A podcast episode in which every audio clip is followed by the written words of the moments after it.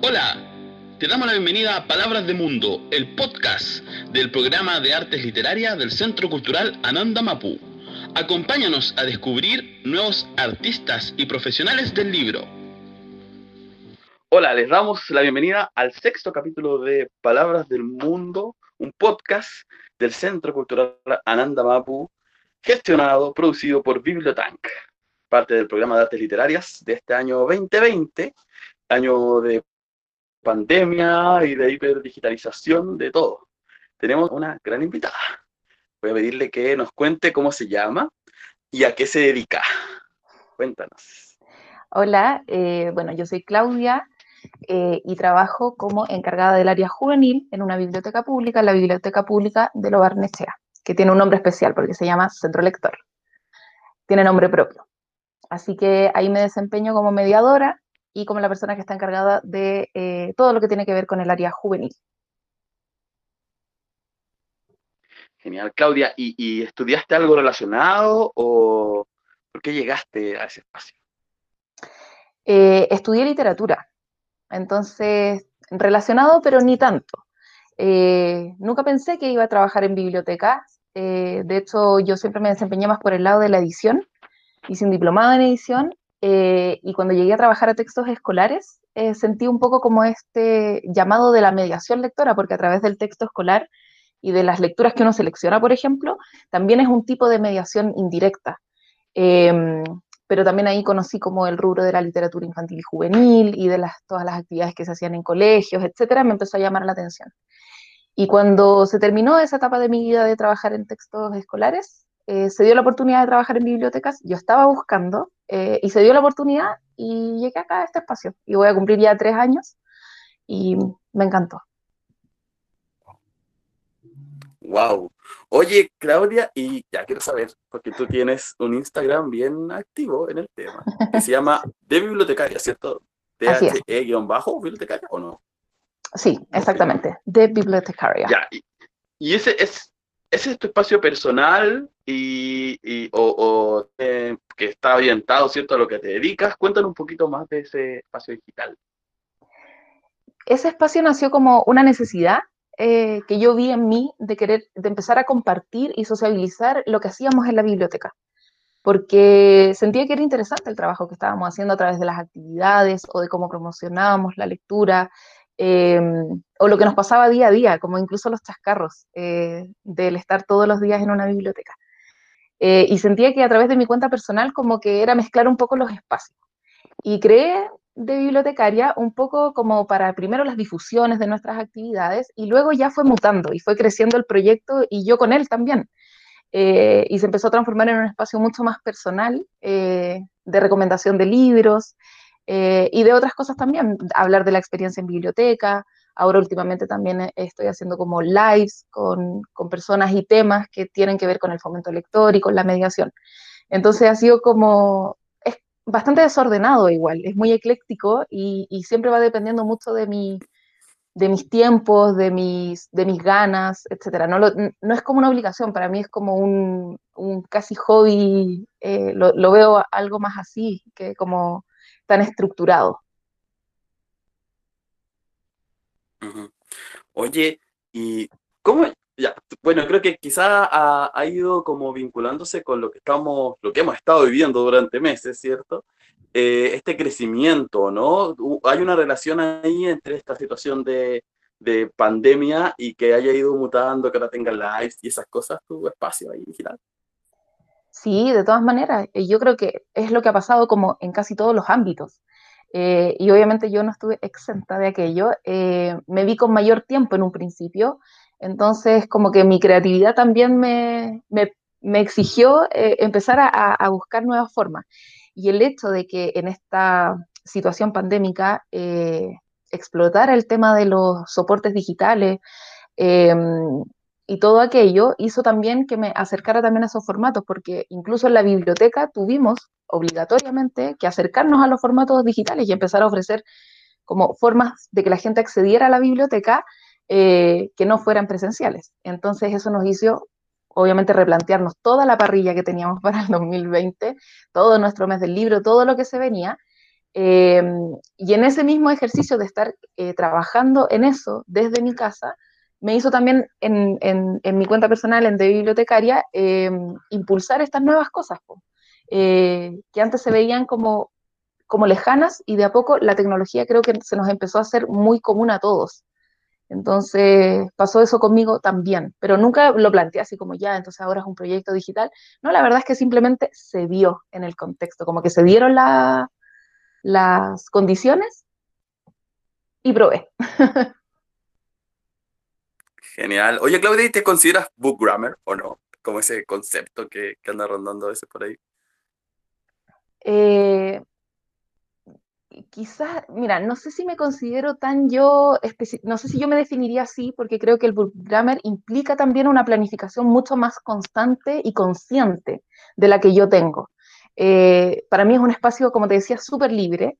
Eh, no estoy preocupada de eh, cada cuántos días publiqué, cuántos seguidores tengo, de subir esto a las historias, ¿cachai? Como que esa parte, ese seguimiento no lo tengo y creo que los book grammar yo los veo más eh, como que se acercan a un estado más profesional del, tema de promover la lectura a través de Instagram. Entonces, en ese sentido, claro, lo soy porque mi cuenta es de fomento lector, em, es de recomendaciones de lectura, pero por otro lado, creo que me falta eh, trabajo constante como para considerarme como tal. Diría que soy una amateur en, en términos de, de book grammar. no sé bien cuál es la definición todavía, porque me imagino que también está en construcción, pero siento que, claro, book grammar es como ya una categoría de alguien que se dedica eh, eh, muy especialmente a esto, como de forma constante, y su público ya también tiene, me imagino, más cantidad de seguidores y, todo eso. Claro, sí, yo creo que, como tú decías, la, la esa definición está siempre en construcción y cuál es el límite, ¿cierto? Como cuando de verdad eres un graver o no. Eh, como pasa con los youtubers, igual que ahora ya se han, o sea, la profesionalización ahí del youtuber o del booktuber eh, ya tiene incluso algunas marcas como editoriales que, les siguen. Exacto, ya hay convenios, es como una pequeña carrera. Sí, cierto. Oye, eh, y Claudia, ¿tú desde dónde estás trabajando ahora? ¿Estás, eh, cuéntanos cómo ha sido este año. Eh, nos contabas que em, estabas trabajando en digital, ya volvieron, van a volver. Y, qué se hace en, el área juvenil? ¿Qué, cuéntanos un poco, ¿qué, ¿qué, ha pasado ahí en este proceso?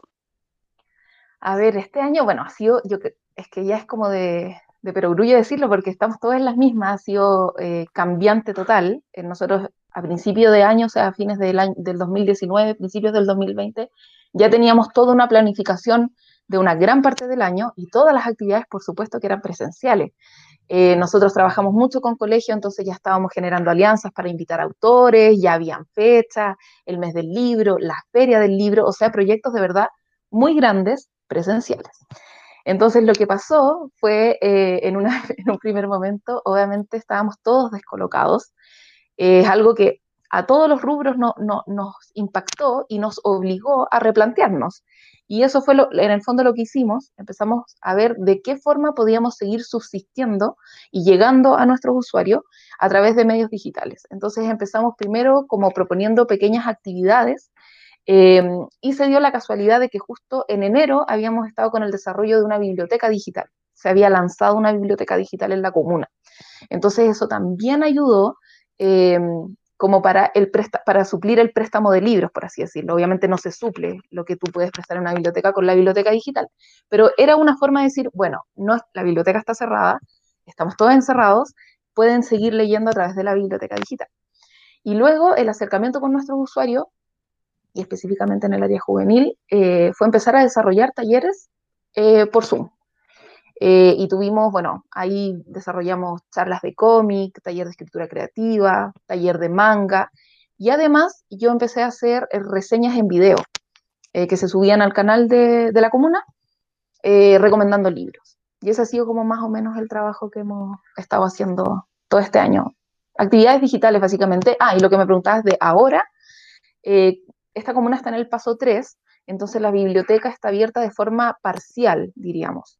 Em, la gente puede venir y entrar a una cierta parte, las salas en sí están cerradas, las estanterías están cerradas, pero pueden venir y pedir libros en la recepción. Entonces, así es como estamos trabajando. Y también, bueno, se impulsó un proyecto de eh, reparto de libros a domicilio, que también funcionó bastante bien. Y ya proyectando lo que viene como en el, siguiente paso, 4 y 5, ya empezar a abrir la biblioteca de a poco, con aforos limitados, obviamente, con ciertas restricciones en cuanto al uso de la estantería, pero claro, todo va hacia que la biblioteca vaya en concordancia con estas fases de apertura.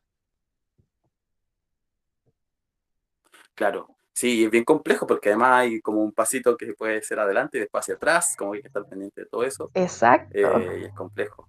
Es complejo, por ejemplo, acá eh, tuvimos en un momento el cuestionamiento como todos los libros que prestamos, claro, después se decreta cuarentena y la gente no puede devolver los libros. Entonces hay que pensar en muchas variantes y tú planificas una actividad presencial que luego a lo mejor va a tener que ser por digital. Entonces, sí, eh, yo creo que, y el gran aprendizaje este año para todos, yo creo, ustedes también lo han vivido, como la adaptación, la flexibilidad y ya, simplemente soltar y tratar de hacer las cosas lo mejor posible dentro de lo que se puede.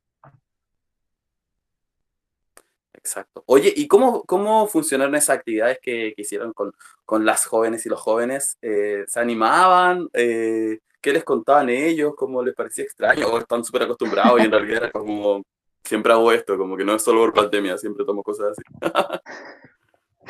eh, ¿Sabéis que a mí me, igual me sorprendió harto la, la, la reacción de, de, los chiquillos?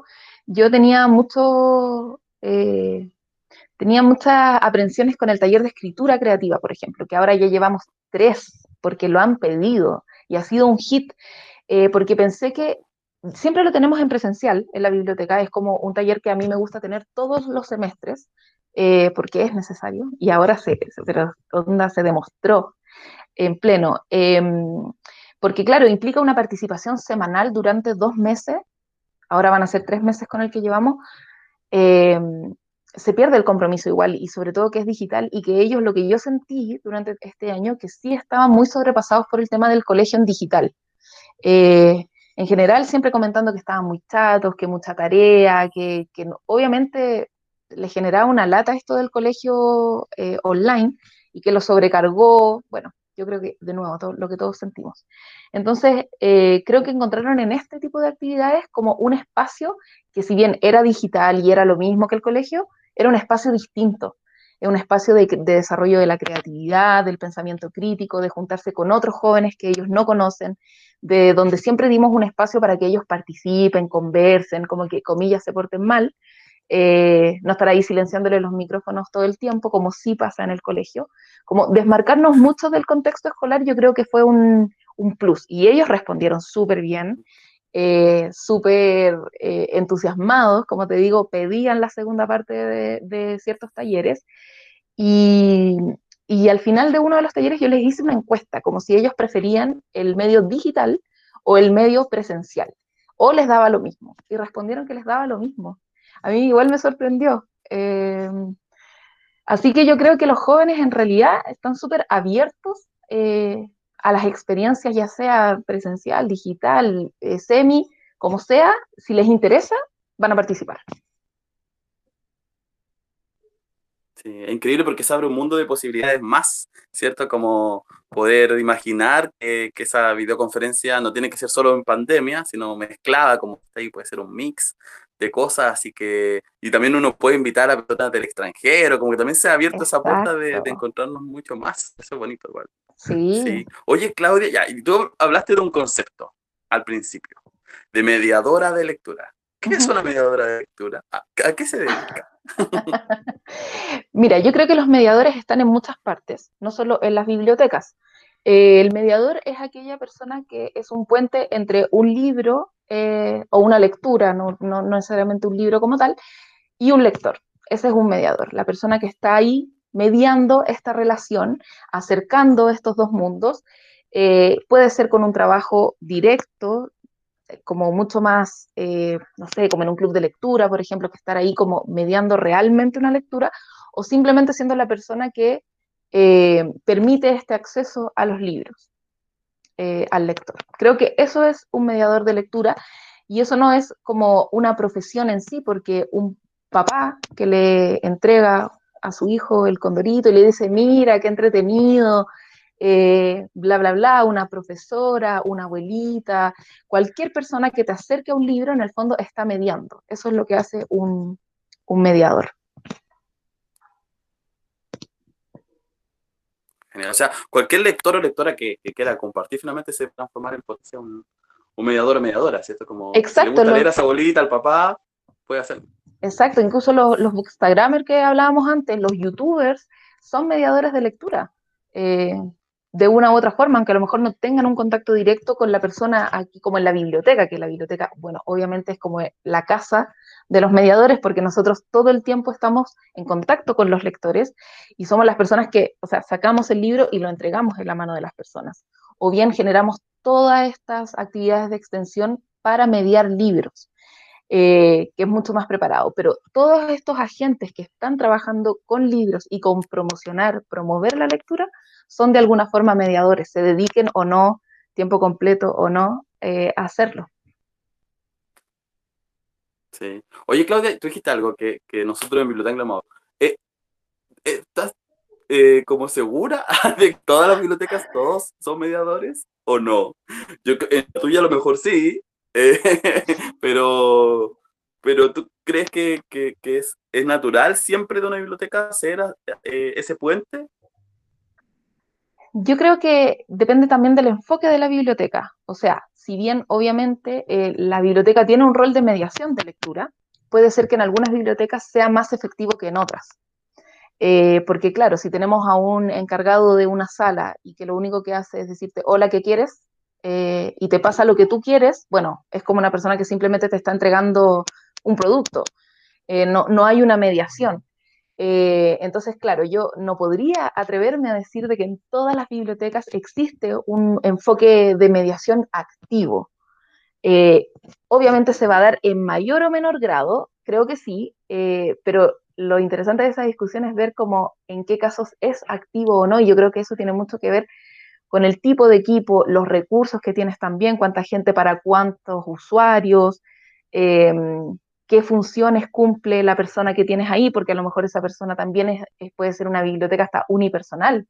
Entonces, si eres la persona que está contestando el teléfono, haciendo el aseo, limpiando los libros, comprándolos, etiquetándolos y haciendo todo el proceso de lo que significa tener libros en una biblioteca, es difícil que puedas hacer una mediación como consciente y como que ese sea el foco de tu trabajo. Entonces, claro, creo que no se da en todas partes como con la mayor calidad o, con la mayor como con de mediación. Pero debería ser así, creo. O sea, quizás no es así, pero creo que sí debería ser así, sobre todo en, en un espacio como la biblioteca. Sí, sí, no, y es verdad lo que tú dices, esas bibliotecas son unipersonales que las públicas están la mayoría, yo diría que tienen a una persona trabajando en un espacio gigante, que le toca hacer trámites municipales y otras cosas a veces que, que escapan a, poder estar imbuido, imbuida en espacio y, dedicarse más a, a, ese compartir, ¿cierto? Claro, y además que no siempre eh, necesariamente va a ser un, un lector. Eh, dale. no, ahí, ahí sí parece. Sí, no sé, ahí. Ah, ya, no, te decía que de repente igual es necesario que el mediador de cierta forma también tenga una relación con los libros y con la literatura, o sea, idealmente tiene que ser un lector, tiene que ser una persona que le apasiona el tema de los libros, que le guste, entonces también pasa eso, no siempre el perfil eh, de alguien que atiende una biblioteca va a ser ese, debería ser, creo yo, es un equipo eh, interdisciplinario en el fondo el que debería trabajar en una biblioteca. Oye, y te hago una pregunta difícil. Eh, ¿Las bibliotecas van a seguir sobreviviendo o no a esto, a la pandemia, a lo que sigue? ¿Tienen pie las bibliotecas? Sí, para siempre. Sí, para siempre, para siempre, para siempre. Quizás nos pueda parecer súper retrógrada la idea de una biblioteca, eh, sobre todo porque pensamos en el libro digital y en toda esta era que se abrió, sobre todo ahora con la pandemia.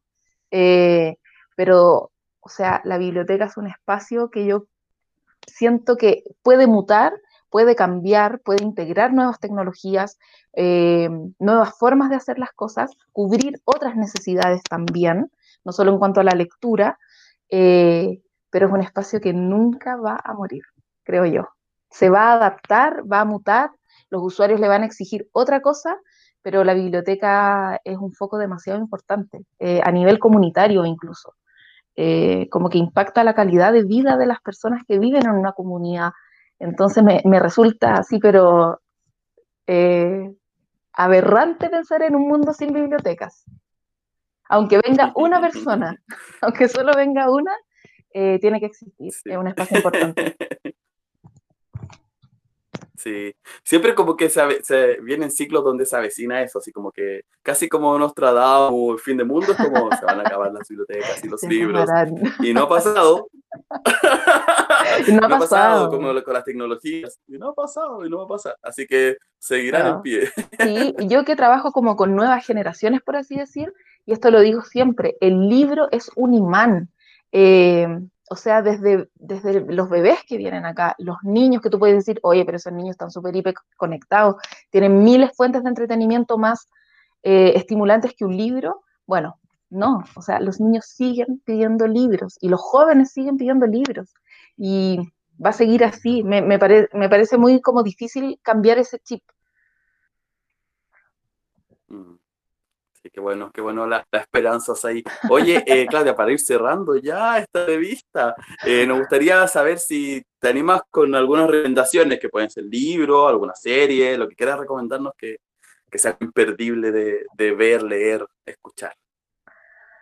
Eh, a ver, ¿qué puede ser? A ver, bueno, un libro que siempre recomiendo, porque creo que es súper transversal y no necesita un lector que está buscando algo en específico, es este mini ensayo de Chimamanda que se llama El peligro de la historia única. Es un libro que está escrito de manera súper llana, es muy cortito, de hecho proviene de una charla, entonces tiene como una cosa media oral que es interesante de leer y aborda un tema con una perspectiva muy interesante que probablemente eh, uno no, no, había pensado antes. Eh, ¿Qué tiene que ver con el tema como de la discriminación, del racismo? Un poco como ir al origen de desde dónde y por qué se generan esta, estas cosas en la sociedad actual. Eh, y ella habla mucho desde su experiencia siendo una nigeriana que llegó a Estados Unidos. Entonces, súper interesante. Eh, por ahí ese, ese, es como un mini ensayo. Eh, pienso así como también en una novela gráfica como Persepolis, muy interesante, también para abordar un poco el tema de la migración, pero sobre todo de la identidad, creo que es, pero genial. Eso. Súper, sí, y son dos autoras potentes además, porque Chivamanda, que es nigeriana, que además tiene una, unas novelas bien interesantes, y la Marjane Satrapi, que, que, que, es de Irán, ¿cierto? Creo que es iraní. Es que también es interesante eso que, que, cuenta desde ahí, desde quizás eh, como algunos mundos que parecen lejanos, que escuchamos a veces en las noticias, que, que uno puede leer y, y, desde la experiencia propia, ¿cierto? De estas personas. Exacto. Así que, oye, qué genial, buenas recomendaciones. Son nuestros favoritos, eh, así que genial. En su biblioteca oye, Claudia, más cercana, no lo olviden. Sí, sí, te van allá a pedirte la... Oye, gracias Claudia por la entrevista. Gracias. Gracias, te pasaste. Eh, si no sé si quieres decir algo al final, puedes decir algo, lo que quieras o no. Eh, no, bueno, lo único como que arriba todas estas iniciativas, lo que están haciendo con este podcast, todo el trabajo de ustedes y todo el trabajo que también se están haciendo en las bibliotecas, todos los autores, todas las editoriales independientes, hay que estar prestando atención, seguir en sus redes, eh, difundir.